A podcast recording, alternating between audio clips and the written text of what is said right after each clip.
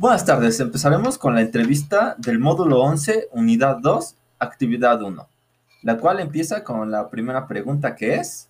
¿Cuál es el fundamento legal para realizar las modificaciones presupuestales? En el artículo 2 de la Ley de Responsabilidad Hacendaria está el fundamento legal. ¿En qué consisten las modificaciones presupuestales?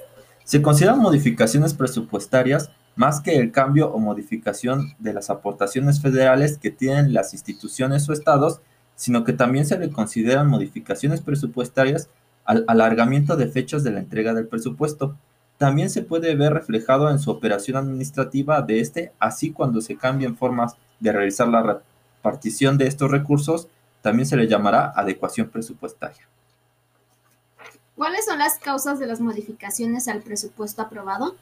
Las causas de una modificación del presupuesto de egresos puede ser por crisis económicas, nacimiento o desaparición de secretarías o empresas paraestatales, de las cuales fluctúan los ingresos y los egresos de la federación y de los estados, los programas sociales, si estos han funcionado y alcanzado sus objetivos a corto y mediano plazo, asimismo como si no lo han logrado, para saber si esos recursos se pueden invertir en fideicomisos o inversiones al Estado, así como si el Estado está en condiciones de expedir bonos del Estado. ¿Qué documentos se deben tener como soporte?